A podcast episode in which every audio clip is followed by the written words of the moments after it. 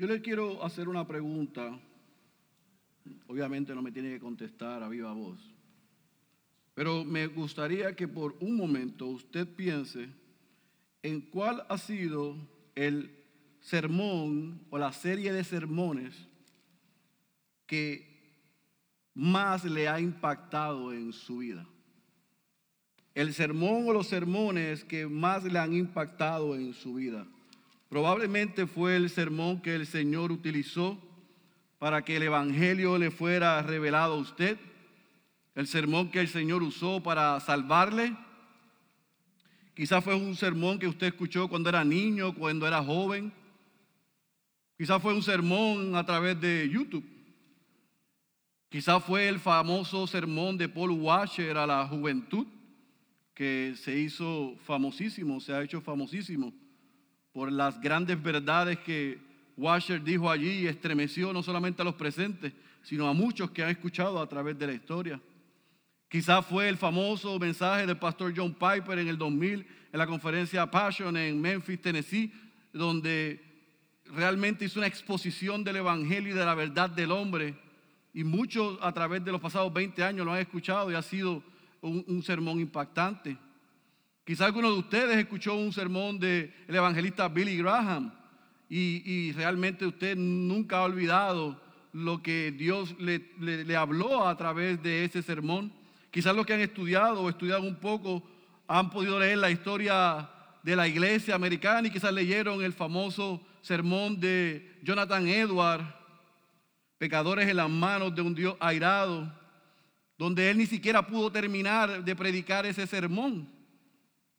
Porque el efecto de las palabras que él estaba predicando no solamente salvaron sobre 500 personas, sino que produjo en los presentes allí una catarsis emocional y espiritual. Quizás en el Nuevo Testamento usted dice, no, yo he oído el Nuevo Testamento y cuando yo leo en Hechos 2 aquel famoso sermón de Pedro que produjo que aquellos hombres dijeron, hermanos, ¿qué haremos? Para mí ese es uno de los sermones quizás más impactante. Y otros pueden decir, bueno, el sermón en Hechos 20, donde Pablo estuvo predicando tanto y tanto tiempo que Eutico se cayó del tercer piso. Para mí ese es el mejor eh, sermón porque estaba dormido y se escocotó. Independientemente de cuál ha sido el mejor sermón o la serie de sermones de enseñanza que usted ha escuchado, yo le aseguro que ninguno de esos sermones se compara con la serie de sermones que nosotros vamos a leer y vamos a comenzar en esta mañana en Mateo capítulo 5, capítulo 6 y capítulo 7. El sermón que Agustín de Hipona llamó el sermón del monte. Muchos dicen que es el mejor sermón de la historia, predicado por el mejor predicador de todos los tiempos. Así que yo te invito a que tú vayas al Evangelio según Mateo, capítulo 5, y vamos a leer el versículo 1 y versículo 2. Si usted ya lleva un ratito con nosotros, usted sabe que cuando nosotros vamos a leer, a estudiar un libro de la Biblia o hacer una serie de sermones, queremos dar un poco de, de, base, de contexto, una plataforma donde vamos a construir por las próximas semanas y por los próximos meses. Y eso es lo que vamos a hacer hoy. Vamos a leer los primeros dos versículos, ubicarnos en el contexto en el que el autor de ese sermón lo da, qué ha sucedido antes, por qué da ese mensaje, a quién se lo da en qué momento de la historia de su ministerio lo da. Entonces veremos algunas aplicaciones.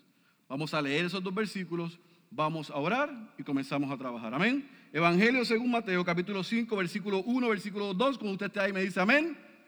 Muy bien, leemos la santa y poderosa palabra de nuestro Señor. Y cuando vio las multitudes, subió al monte.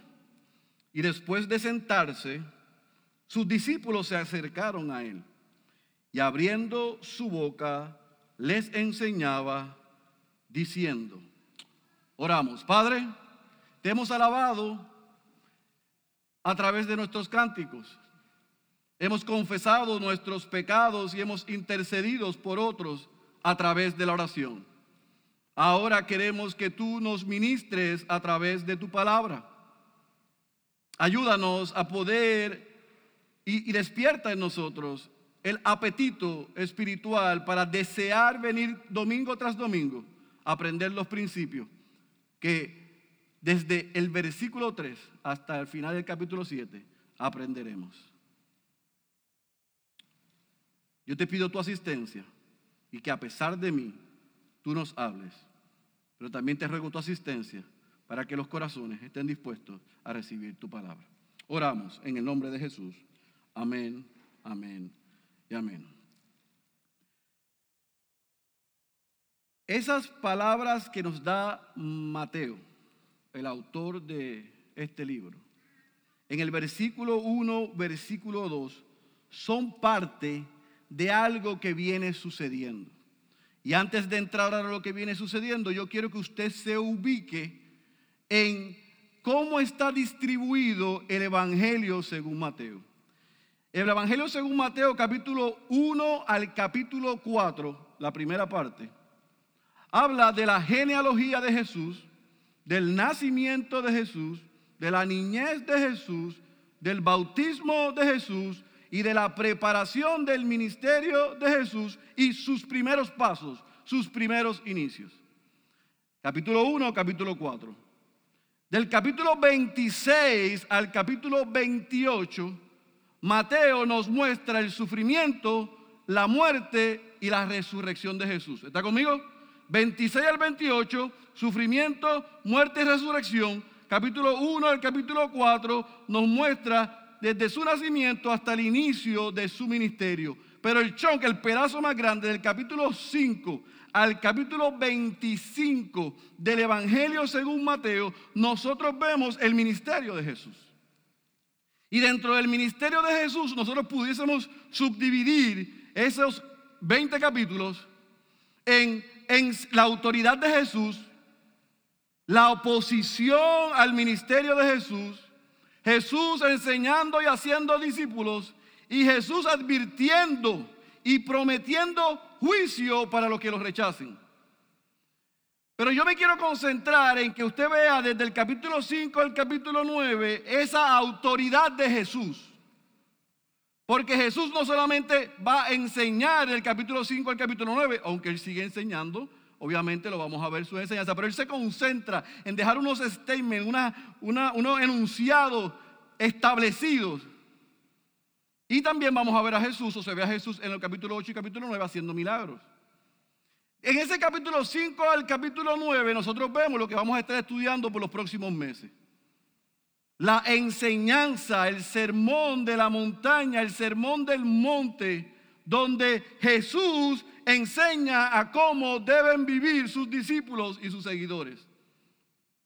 Pero es importante que veamos esa enseñanza a la luz del Evangelio según Mateo, porque Mateo, quien escribe este libro, está dirigiendo su escrito principalmente a una audiencia judía.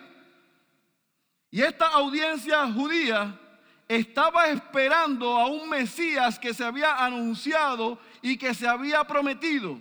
Esta audiencia judía estaba esperando a un rey que se iba a establecer. Y la idea que tenía esta audiencia es que ese Mesías y ese rey iba a reinar en el aquí y en el ahora y los iba a hacer libre del yugo político de los romanos. Por eso es que en el Evangelio, según Mateo, va a ver a Jesús mencionándolo una y otra vez, al menos 32 veces, él habla del término el reino de los cielos. Jesús enseña cómo deben vivir los habitantes del reino de los cielos, de un reino al revés. Del reino de los cielos aquí en la tierra. Y Jesús le está enseñando no solamente a aquellos que estaban allí, que yo les voy a explicar quiénes eran en breve, sino que también está enseñando para sus seguidores en el futuro, que somos usted y yo. Las enseñanzas de Jesús en el capítulo 5, capítulo 6 y capítulo 7 trae a la luz cómo deben vivir sus seguidores y diferenciarse y distinguirse de los demás, del resto del mundo. Pero ¿qué ha pasado con este sermón que nosotros vamos a comenzar a estudiar la semana que viene? De lleno. Que se ha tomado como enseñanzas morales. como enseñanzas éticas. Yo una vez estaba predicando el Sermón del Monte en una iglesia y al terminar un hombre de negocios vino y me dijo, ¿usted sabe que cada una de esas bienaventuranzas y de esos principios nosotros lo tenemos como reglamento en nuestra corporación? Otros piensan dentro de la iglesia que estos principios que Jesús enseña es eh, un anuncio escatológico hacia el futuro cuando Él venga a reinar y hacer todas las cosas nuevas. Entonces así podremos vivir. Este sermón ni es una serie de enseñanzas morales y éticas que la pueden hacer y aplicar y vivir no cristianos. Y este sermón es para que los que ponen su fe en Jesucristo puedan vivir en el aquí y en el ahora. No a la perfección, como vamos a aprender al final de este sermón, pero con ansias de emular y aplicar lo que Jesús enseña. Así que con eso como base, con eso como fundamento, nosotros sabemos que por lo que dice Mateo en el capítulo 5, pero que viene diciendo del capítulo 1 al capítulo 4, el autor de este sermón es quien? Nuestro Señor Jesucristo. Y él comienza a enseñar específicamente en el año 30 después de Cristo, o sea, en el inicio de su ministerio. En el capítulo 1 al capítulo 4, donde nosotros vemos su genealogía, su niñez, su bautismo, la tentación, el inicio de su ministerio, nosotros vemos en el capítulo 4, versículo 17, y voy a ir allá un momento, dice, desde entonces Jesús comenzó a predicar y a decir, este era el mensaje, arrepentíos porque el reino de los cielos se ha acercado. Arrepentíos porque el reino de los cielos se ha acercado. Y Jesús estaba en Galilea y se establece en Capernaum. En Lucas capítulo 5 y capítulo 6, que es paralelo a la narración de Lucas, nos dice que él ya había reclutado a sus discípulos y estaba predicando, enseñando, estaba haciendo milagros. Y no solamente lo siguieron los discípulos, sino que también le siguieron las multitudes porque estaban asombrados por lo que él decía, pero también por lo que él hacía. Así que Jesús sube a un monte allí en Galilea. Y dice el versículo 2 en el capítulo en el, el versículo 1 en la parte baja del capítulo 5 que él se sienta y comienza a enseñar. Y esa postura de sentarse y comenzar a hablar para los judíos era conocida porque los rabinos así era que enseñaban. Se sentaban y comenzaban a hablar. Comenzaban a dar el discurso, comenzaban a dar la enseñanza. Ahora, algunos entienden que, y yo estoy de acuerdo con ellos, que esto no fue un Jesús abrió la boca y estuvo capítulo 5, capítulo 6, capítulo 7 en dos horas o tres horas enseñando sino fue que una especie de retiro donde él se lo llevó a la montaña y estuvo enseñándole por varios días, por varias horas, por, por un par de tiempo. Y ahí él comenzó y él comienza a crear un contraste entre la manera en que ellos estaban viviendo, entre la manera en la que ellos estaban creyendo que se debía vivir la ley, que se debía interpretar la ley y que se debía aplicar la ley. Por eso, el mensaje del sermón del monte comienza con nueve bienaventuranzas que vamos a comenzar a ver la primera la semana que viene. Y esa palabra bienaventuranza o en otras versiones que dice dichoso viene del griego macarios que significa felices y benditos.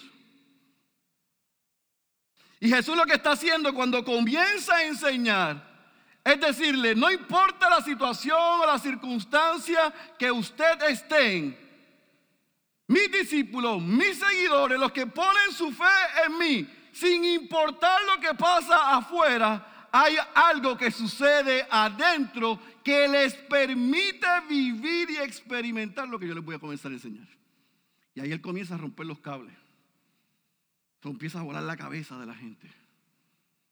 Y usted va a ver versículo 5, bienaventurados los pobres en espíritu, pues porque de ellos es el reino de los cielos. Bien, versículo 4, bienaventurados los que lloran, pues ellos serán consolados.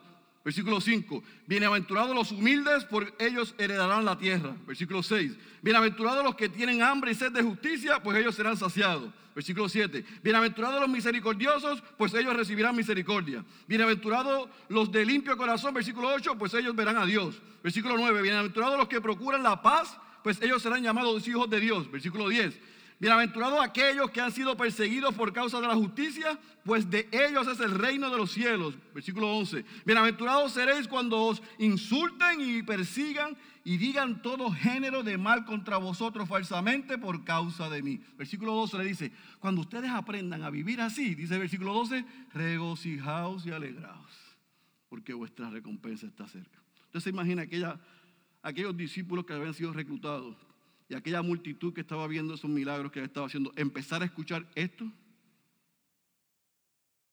no lo vamos a dejar ahí. Miren lo que dice el versículo 13. Cuando ustedes vivan así, ustedes deben ser entonces la sal de la tierra. Versículo 14. Cuando ustedes vivan así, ustedes van a ser la luz del mundo. ¿Para qué? Versículo 16. Para que vuestra luz delante de los hombres brille a través de vuestras acciones, para que Dios sea glorificado. Versículo 17. No piensen que lo que yo voy a enseñar y yo he venido a abolir la ley, sino que yo vengo a cumplirla. Versículo 21. Y entonces comienza a ampliar la ley. Ustedes escucharon que se, ha dicho que no matarás, pero yo digo que cualquier que esté enojado con su hermano ya es culpable ante la corte. Versículo 27. Ustedes han escuchado que no deben cometer adulterio, pero yo digo que el que mira a una mujer para codiciarla ya cometió adulterio con ella. Versículo 33. Ustedes han escuchado que no deben jurar falsamente, sino cumplir sus juramentos al Señor. Pero yo les digo, versículo 34, no juréis de ninguna manera. Versículo 38. Ustedes han escuchado que se dice ojo por ojo y diente por diente, pero yo digo que que te abofetee en la mejilla derecha, ponle la otra. Ya ahí la gente se empezó a parar a irse. Versículo 43. Ustedes han oído, amarás a tu prójimo y odiarás a tu enemigo, pero yo os digo, amad a vuestros enemigos y orad por los que os persiguen. Capítulo 6, versículo 1. Ustedes han visto y han observado a los religiosos. Cuidado de no practicar vuestra justicia delante de los hombres para ser vistos por ellos. Capítulo 6, versículo 2. No toques trompeta delante de ti cuando des limosna, para que no seas como los hipócritas en la sinagoga y en las calles para ser alabados por los hombres. Versículo 5. Cuando ores, no seas como los hipócritas, que a ellos les gusta ponerse de pie. Ustedes deben orar, versículo 9. Cuando oren, oren de esta manera, el Padre nuestro. Capítulo 6, versículo 16. Cuando ayunen, hay que ayunar. No se pongan con cara triste como los hipócritas. ¿Cómo está? Ay, llevo en ayuno y oración 30 días. Capítulo 6, versículo 19.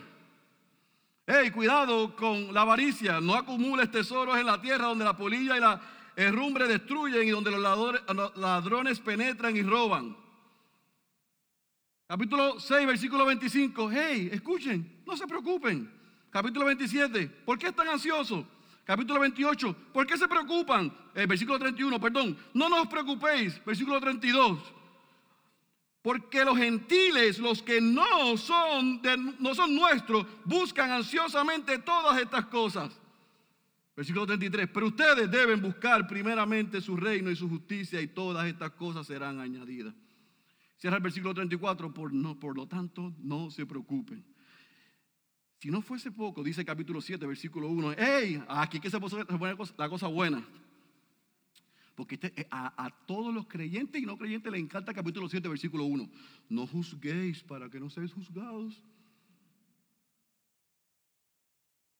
Y Jesús dice en el, versículo, en el capítulo 7, versículo 2, pero con la medida que, con que miráis se, se os medirá.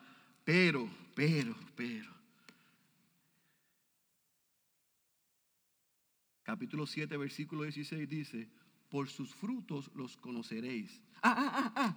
Y en Juan capítulo 7, versículo 24 nos dice, juzga con juicio justo, o sea, por los frutos.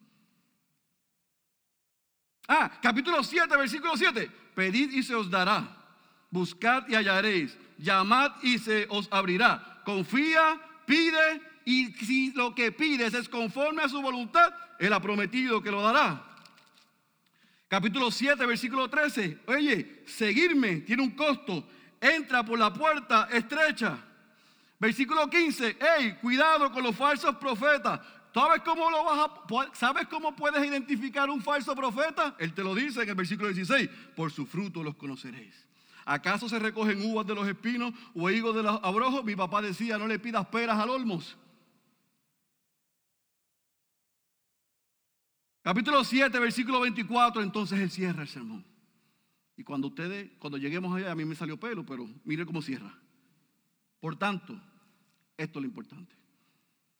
Cualquiera que oye estas palabras y que dice y las pone en qué? En práctica. Por los próximos meses nosotros vamos a escuchar a Jesús enseñarnos a cómo verdaderamente viven los cristianos. Y yo sé que la audiencia que nosotros los pastores tenemos aquí ha escuchado este sermón anteriormente pero lamentablemente, incluyendo los pastores, al día de hoy estamos viviendo a la altura de este sermón. De nada vale que oigamos y no lo pongamos en práctica. Para ser benditos, para ser felices, para ser dichosos, para ser bienaventurados, Jesús nos está diciendo, no depende de las circunstancias externas, depende de lo que sucede en el corazón. Jesús va a presentar un reino espiritual. Comienza con su bienaventuranza y en cada aspecto de la vida cristiana. Ahora, ojo, ojo, Jesús no está diciendo aquí, ¿alguien me puede conseguir una servilleta? Por favor. Mi, mi está aquí y necesito secarme el fuego de Dios que está aquí en este altar. Jesús no está diciendo, vivan así y serán mis seguidores o discípulos. O en el caso de nosotros, no está diciendo, vivan así y serán cristianos. Ustedes viven así porque son mis discípulos, porque son mis seguidores, porque son cristianos. Por eso es que no se puede vivir así sin haber nacido de nuevo. Nosotros no podremos, nosotros hoy no podremos vivir así si no hemos nacido de nuevo. Y es interesante porque Jesús es confrontado, y usted lo va a ver más adelante, no lo va a ver en este sermón, pero más adelante, una y otra vez con los fariseos, con los religiosos. Porque Jesús hacía cosas o decía cosas que parecía que eran diferentes a la ley que, Dios le dio a Moisés. Pero Jesús lo que hace con la ley es que la expande, la amplía la explica y la vive. Otra vez, Jesús con la ley no la, no la eh, derroca, no la elimina, no la destruye, sino que Él la explica, Él la amplía y Él la vive. Joel Vicky dice que Jesús es un mayor y un mejor Moisés. Moisés fue el instrumento que Dios utilizó para dejarle a su pueblo las reglas y las condiciones y los parámetros y el camino por el cual ellos debían caminar. Por lo tanto, escuche bien, el sermón del monte, aquel discípulo y aquel pueblo no eran enseñanzas nuevas. No había una revelación fresca. Jesús no tuvo una visión. Jesús le estaba enseñando cosas que ellos ya sabían, pero se las está ampliando, se las está explicando y se las va a modelar. Esa es la diferencia de él y de Moisés. Por eso él es un mayor y él es un mejor Moisés. ¿Qué es lo bueno de este sermón? Que usted nos ha escuchado predicar y la mayoría de los que predican expositivamente toman el texto, explican el texto y después aplican el texto. Pero este sermón del monte es 100% doctrina y 100% aplicación al mismo tiempo. Por eso cuando yo sea grande yo quisiera ser un predicador como él. Porque te da el principio espiritual y te da inmediatamente cómo lo debes vivir. ¿Me entienden? Ustedes no se van a quedar en la estratosfera como se quedan a veces con nosotros, sino que van y que el Espíritu nos ayuda a los tres pastores a poder explicarlo, a poder mostrarle el principio espiritual y de la manera en que lo debemos vivir. Esa es la belleza de este sermón. Que nosotros vamos a ver al mejor predicador de todos los tiempos diciéndonos, escuche bien, el ser es más importante que hacer. Apréndase eso. El ser es más importante que hacer una y otra vez le dice, ustedes han escuchado esto, pero yo digo esto. Ustedes se burlan de ustedes por esto, pero estos son los que heredan esto. El que pasa por esto, pero tiene su confianza aquí, ese de verdad impacta al mundo. El ser es más importante que hacer. Aquellos nuevos seguidores de Jesús, aquellos nuevos discípulos, aquellos que estaban esperando a ese Mesías y a ese rey. Ahora ese Mesías y ese rey le dice, vivan así. De esta manera es que se debe vivir. No es haciendo para hacer, sino porque son, hacen. Aquellos seguidores de Jesús estaban en medio de un montón de religiosos como los tenemos hoy en la iglesia. Gente que dan recetas, pero las viven. Gente que recetan a otros y no se las aplican. Gente que están diciéndole a la gente cómo vivir la vida cristiana, pero ellos no la viven. Es el mismo, la misma condición que había en aquella época. Y Jesús está diciendo, para que ustedes sean bienaventurados, para que ustedes sean dichosos, para que ustedes sean felices,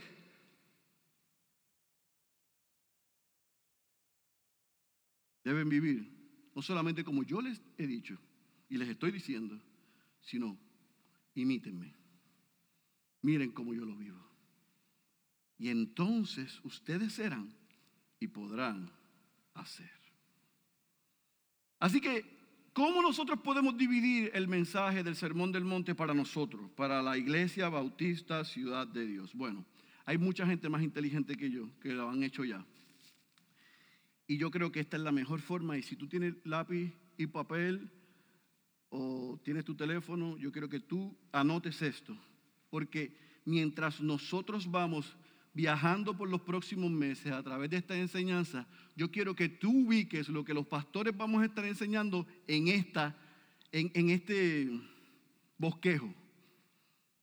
Primero, del capítulo 5, versículo 3 al versículo 12, vamos a ver el carácter del cristiano. John Stott lo dividió así, a mí me gustó mucho cómo lo dividió. Y así siempre lo he predicado. El carácter del cristiano, capítulo 5, versículo 3 al versículo 12, con la bienaventuranza. El carácter del cristiano. Capítulo 5, versículo 13 al versículo 16, la influencia del cristiano. Ustedes son sal, ustedes son luz. Capítulo 17 al versículo 48 del capítulo 5, la justicia del cristiano. La justicia del cristiano. Capítulo 6, versículo 1 al versículo 18 es la piedad del cristiano. ¿Cómo vive el cristiano? ¿Cómo da el cristiano? ¿Cómo ora el cristiano? ¿Para ser alabado y reconocido por los hombres? Capítulo 6, versículo 19 al versículo 34, la ambición del cristiano.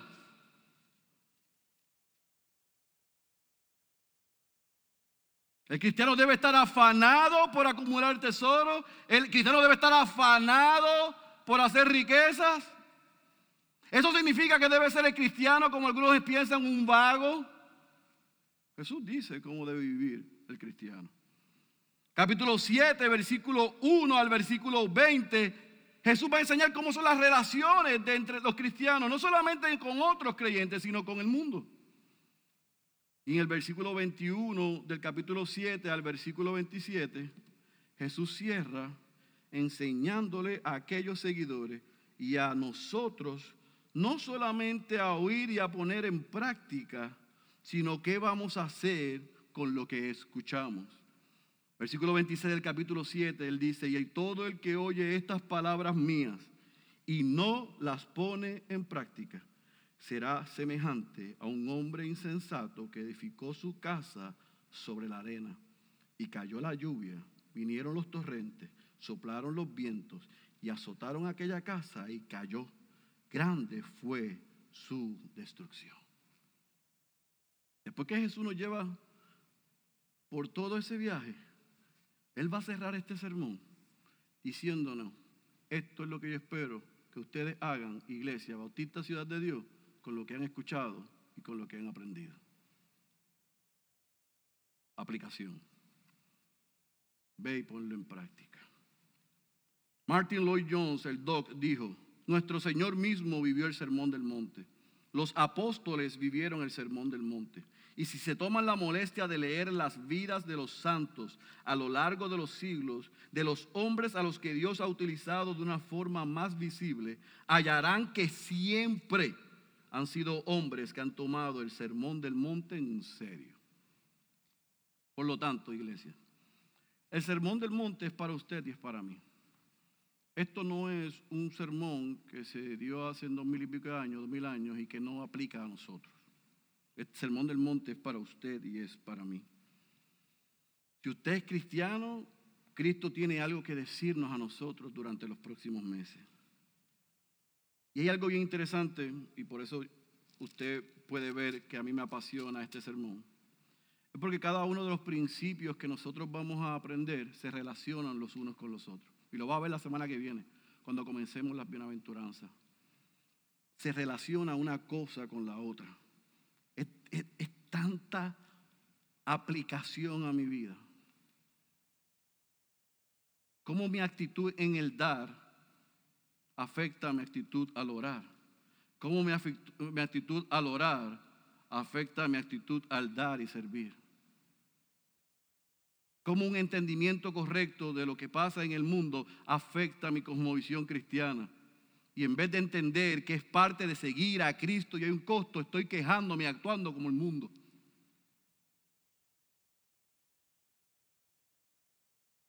Es una y otra vez todo lo que se dice aquí se relaciona.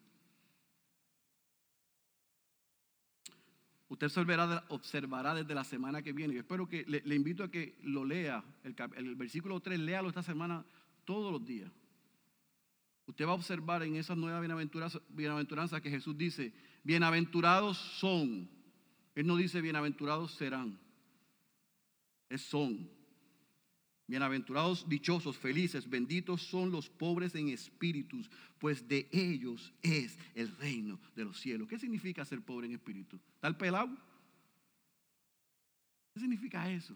Jesús nos lo va a enseñar. A esos pobres en espíritu, entonces cuando lloran serán consolados. Esos pobres en espíritu y que, y que lloran son humildes y ellos heredarán la tierra. Y esos bienaventurados que son pobres en espíritu, que lloran, que son humildes, cuando tienen hambre y sed de justicia, serán saciados. Y esos bienaventurados pobres en espíritu que lloran, que son humildes, que cuando tienen hambre y sed de justicia son saciados y son misericordiosos, ellos recibirán misericordia. Y una tras otra se relacionan.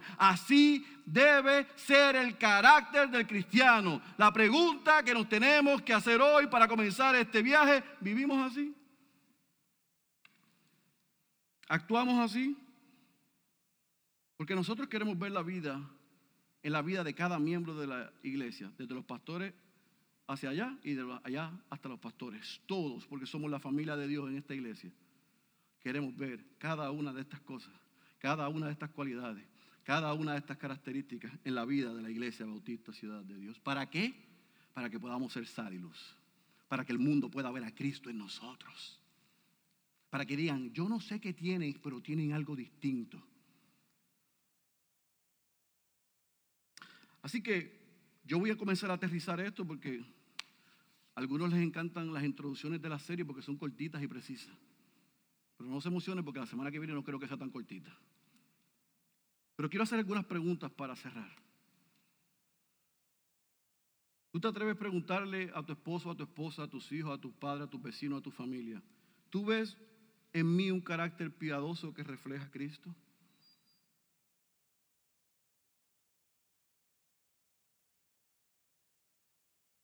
Podríamos salir aquí y preguntarle a la gente que está cerca de nosotros, en mí, ¿tú ves un carácter piadoso? Godly, que, que, refleja a Cristo, que, que parece una persona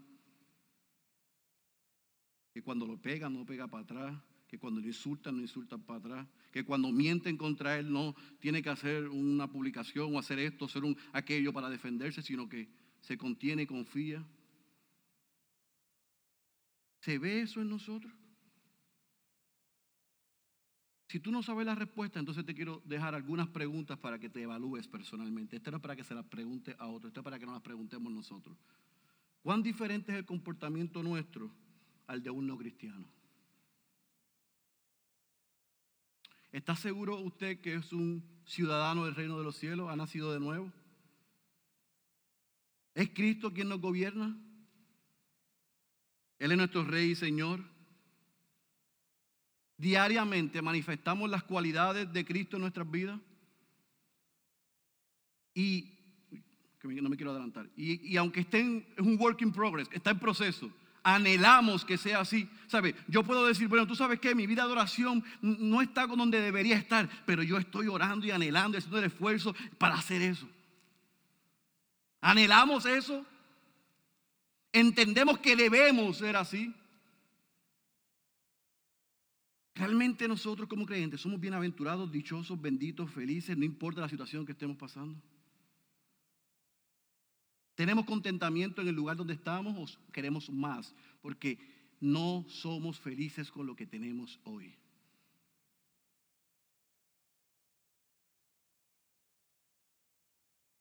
Hay muchos de nosotros que tenemos que ser desintoxicados. Uno del mensaje de la prosperidad y del disparate y otro del legalismo y el liberalismo, del fariseísmo religioso, de los reformados deformados. Todos tenemos que de una manera u otra llegar al centro que es Cristo. Todos. De una manera u otra tenemos que llegar al centro que es Cristo. Y este sermón nos va a desafiar a no aparentar que por lo que hacemos somos, sino que por lo que Él hizo nosotros somos y estamos emplazados a hacer para que el mundo vea a Cristo en nosotros. Eso es diferente. La luz yo no la quiero en mí. La luz yo la quiero en Cristo. Yo soy un instrumento y usted también. Pero para que la luz pueda estar en Cristo y no en mí, la gente va a ver a Cristo en la manera en que usted y yo vivimos, hablamos y actuamos.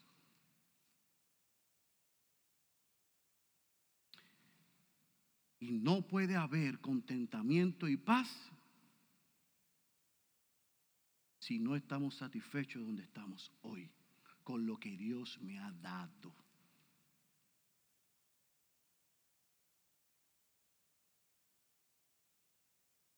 Así que cristiano, si la mayoría de las respuestas a estas preguntas son no, yo te tengo que confesar que algunas de esas preguntas anoche cuando yo me las hacía eran no. La buena noticia es que tenemos su palabra y el Espíritu Santo de en nosotros que nos redarguye al leer y aprender y a no conformarnos con, ay, ¿sabes qué? Yo no soy misericordioso, oh, yo no soy humilde, pero eh, ahí, no, no, yo no soy humilde, yo no soy un pobre en espíritu. Yo no tengo hambre y sed de justicia, yo tengo hambre de comida, pero de sed y justicia no. ¿Sabe qué? Yo quiero siempre ser el primero, que me vean. No quiero, yo, yo siempre tengo que llamar la atención.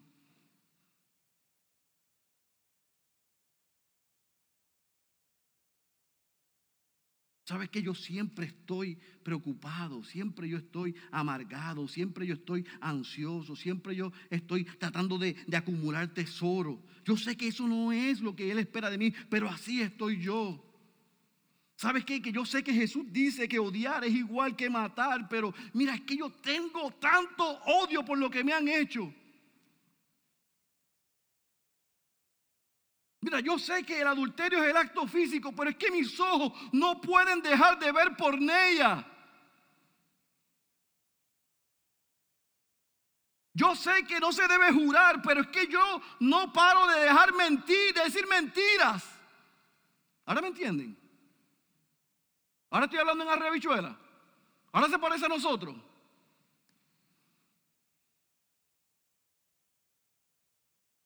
No, yo sé que tengo que ponerle la otra mejilla, pero es que el que me la hace me la paga.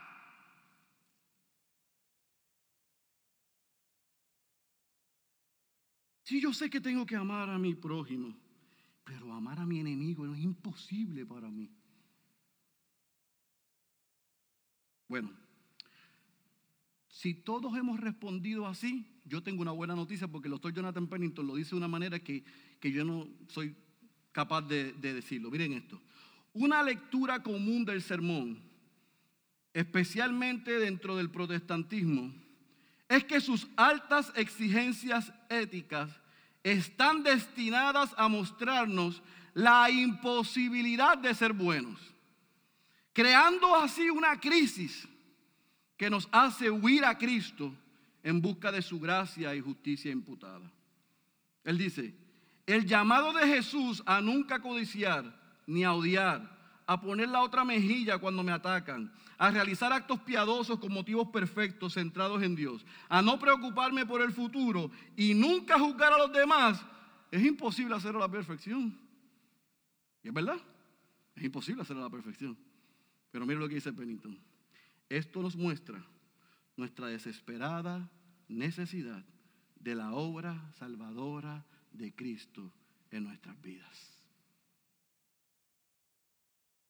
Vamos a aprender que seremos capaces de vivir de la manera que Él nos exige, no en nuestras fuerzas, sino por lo que Él hizo y el Espíritu Santo que está en nosotros. Vivimos cada día tratando de que en cada aspecto yo mengüe y Él sea exaltado para que cada una de esas cualidades se puedan reflejar en mí. ¿Aspiramos a eso? ¿Deseamos eso? Yo espero que sí. Ahora, si tú no eres cristiano, yo tengo una mala noticia para ti. Porque por más que tú te esfuerces en vivir así, no vas a poder. Y aunque moralmente trates y lo hagas, siempre te sentirás vacío.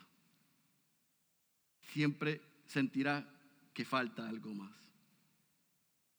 Porque en tu realidad de pecado, en tu realidad viviendo de espalda a Dios, en tu realidad de siendo tú el dueño, el Señor, tu Mesías y tu Rey, por más acciones y buenas obras que hagas, las haces con los motivos incorrectos. Por lo tanto, yo tengo una buena noticia para ti. Y es que como dice Pennington, tú necesitas un Salvador. Quien nos salvó a nosotros está en nosotros y nos ayuda a poder vivir así. La buena noticia es que si tú reconoces que eres un pecador, que estás viviendo de espalda a Dios y que estás tratando de, en tu justicia, lograr esto, reconoce que no hay mérito en ti, que eres un pecador o una pecadora, que Jesús es un Señor y es Salvador, arrepiéntete de tus pecados, pon tu fe en Él y yo te aseguro que juntos vamos a aprender a cómo vivir de esta manera. Que el Señor nos ayude por los próximos meses a hacer una iglesia que viva de una manera que glorifique al Señor. El que tenga oídos para oír, yo ruego que haya escuchado la voz de Dios. Oremos. Padre, gracias por el poder de tu palabra. Gracias por Cristo, por su vida, por su ministerio, por su muerte y por su resurrección. Que como ciudadanos del reino de los cielos, nosotros podamos ser sensibles a tu voz a través de las escrituras. Y que en cada una de estas enseñanzas nosotros estemos dispuestos no solamente a oír, a escuchar, sino a poner en práctica. Ayúdanos, Señor, a ver que en medio de la situación que nos encontramos, por Cristo, somos bienaventurados, somos dichosos, somos benditos, somos felices. Oh Dios, que el mundo pueda ver a Cristo en nosotros. Que nuestros hogares puedan ver a Cristo en nosotros. Que nuestros lugares de trabajo puedan ver a Cristo en nosotros. Reconocemos hoy como tus hijos y tus hijas nuestra incapacidad, nuestra insuficiencia. Por eso rogamos por tu misericordia y por tu gracia. Pero también te pedimos por aquellos que están en medio nuestro que nos escuchan.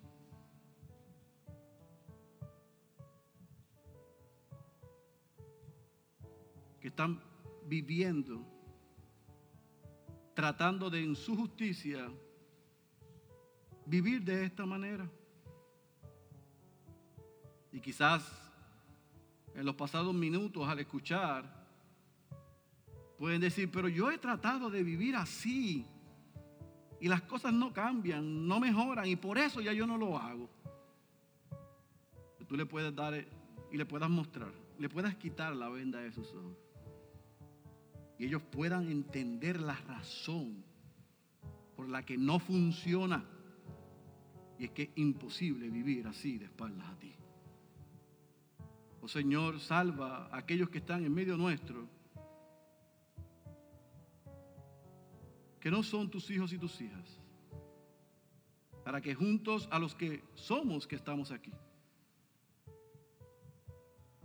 en esta travesía espiritual que comenzamos hoy, cada una de estas cualidades y características, las aprendamos y las pongamos en práctica.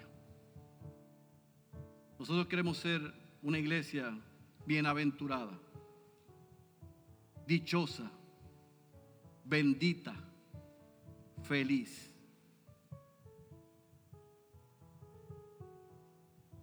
Y la única manera para hacer eso es ser una iglesia en la palabra.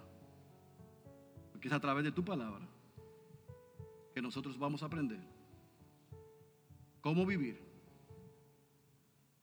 cómo actuar, cómo responder en medio de un mundo que vive de espaldas a ti y que es hostil a ti y a nosotros. Tú no prometes una puerta ancha. Tú no prometes un camino lleno de flores. Tú no prometes una alfombra roja donde todos nos van a amar y nos van a recibir. Tú prometes que en este mundo tendremos aflicciones, pero si confiamos, dependemos y vivimos según lo que tú nos has dejado en tu palabra y Cristo nos ha enseñado,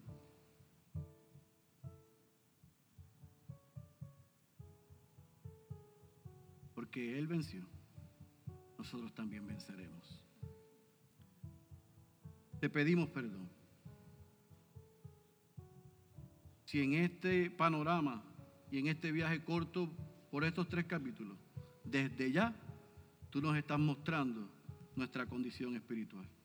Gracias por mostrarnos nuestra condición. Perdona nuestros pecados y ayúdanos a crecer en tu gracia y en tu misericordia.